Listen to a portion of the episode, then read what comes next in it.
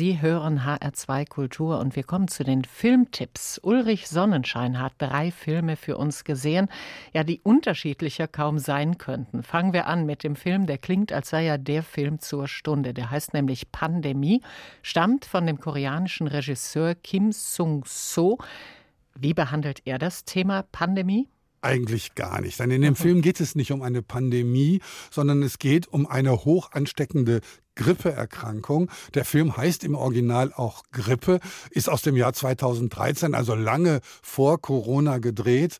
Und die Parallelen, die es da gibt, die sind eher zufällig als beabsichtigt. Natürlich ist da die Angst zu erkranken, natürlich ist da auch die Angst, andere Leute anzustecken, aber das wird hier in eine Thriller-Struktur eingebettet und es geht im Grunde darum, etwas aufzubauschen, was so gar nicht existieren kann. Da werden zum Beispiel Gegenmittel aus den Antikörpern eines Betroffenen isoliert und das innerhalb von wenigen Stunden. Und die sind dann auch tatsächlich wirksam und helfen Betroffenen. Das ist alles biologisch-medizinischer Unsinn. Und auch die Art und Weise, wie hier mit den Kranken umgegangen wird, die werden sofort kaserniert und die Leichen 2000 pro Stunde, sagt man, werden in einem großen Krematorium verbrannt.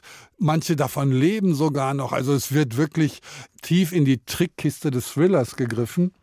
Aber wenn man mal guckt in den Netzwerken, dann sind die Abrufzahlen bei Filmen, die sich eben mit Krankheiten, mit Pandemien, Outbreak beispielsweise beschäftigen, unglaublich hoch. Also da scheint es im Moment Bedürfnis zu geben, Filme zu sehen, wo die Situation weitaus schlimmer ist als bei uns in Wirklichkeit.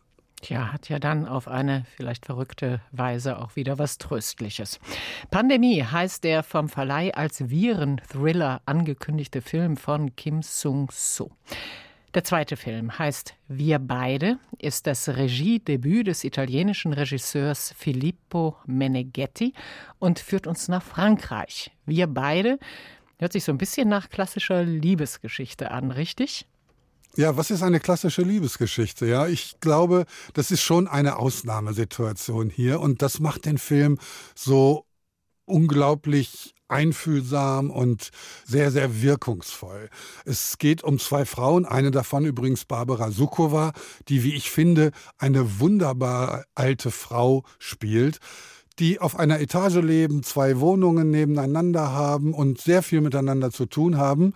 Und irgendwann merkt man, dass sie mehr sind als nur Nachbarn, nämlich ein Liebespaar und das nicht erst seit kurzem, sondern seit über 20 Jahren. Selbst die Kinder der einen wissen nichts davon.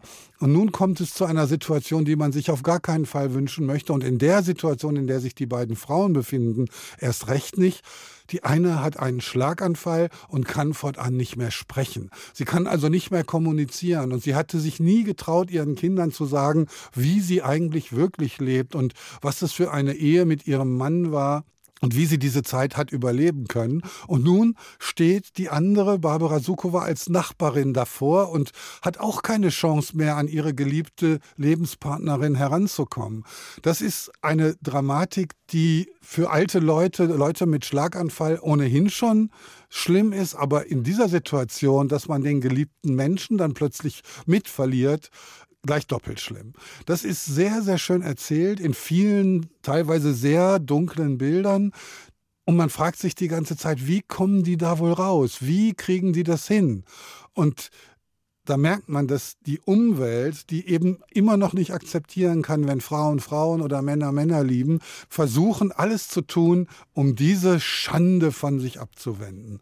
Und für ein Regiedebüt ist es ganz erstaunlich.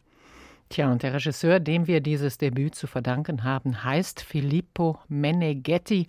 Den Namen sollte man sich wohl merken. Sein Film Wir beide. Zum Schluss geht es jetzt noch um einen Dokumentarfilm von dem bayerischen Regisseur Markus H. Rosenmüller. Der Titel Dreiviertel Blut Weltraumtouristen. Der wirkt erstmal ganz schön seltsam, oder? Ja, das stimmt. Dreiviertelblut ist einfach der Name der Band und man muss ein bisschen spekulieren, wenn man das erklären will.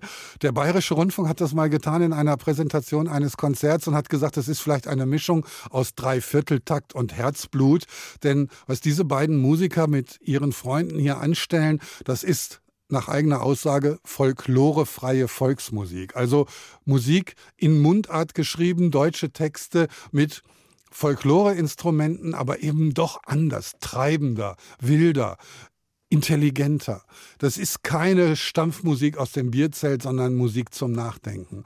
Und Weltraumtouristen, naja, in der ersten Szene wird Sebastian Horn, die, der eine Teil dieses Duos, interviewt im Wald in einer kleinen, fast zerfallenen Hütte und dann hört man es rumpeln und denkt, da kommt eine Lawine runter und dann sagt er, ach, da kommt der Gerd und dann kommt Gerd Baumann, der zweite Teil dieses Duos, im Raumanzug, als wäre er gerade vom Mond zurückgekommen. Das ist so ein bisschen die Spielerei dieses Films, der immer wieder vom ganz realistischen abweicht. Da gibt es zum Beispiel eine Szene, die mir sehr gut gefallen hat. Da ist Gerd Baumann müde und will nicht mehr so richtig üben. Und dann geht man einfach in die Garderobe und da sitzen noch vier andere Klone und nimmt sich den nächsten und der ist dann frisch und spielt so wie es Gerd vorher getan hat.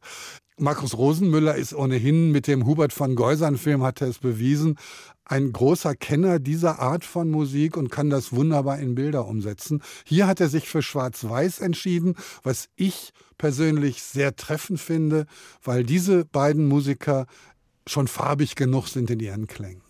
Vielen Dank, Ulrich Sonnenschein. Ich sage nochmal die Titel der Filme, über die wir gesprochen haben. Als erstes Pandemie, ein Thriller von Kim Sung-so. Dann Wir beide, ein Drama von Filippo Meneghetti. Und zum Schluss Dreiviertel Blut, Weltraumtouristen. Eine, wie es sich anhört, ausgesprochen einfallsreiche Dokumentation von Markus H. Rosenmüller. Und wenn Sie sich jetzt auch gefragt haben, wie sich das denn anhört, folklorefreie Volksmusik von Dreiviertel Blut. Wir hören jetzt einen Titel von Ihnen, der heißt Heigelkopf. Das ist ein Berg, der in der Nazizeit auch als Hitlerberg bekannt war. Und was da alles passiert ist, das erzählen Dreiviertel Blut in diesem Lied. Und das ist dankenswerterweise auch für Nicht-Bayern ohne Übersetzung zu verstehen.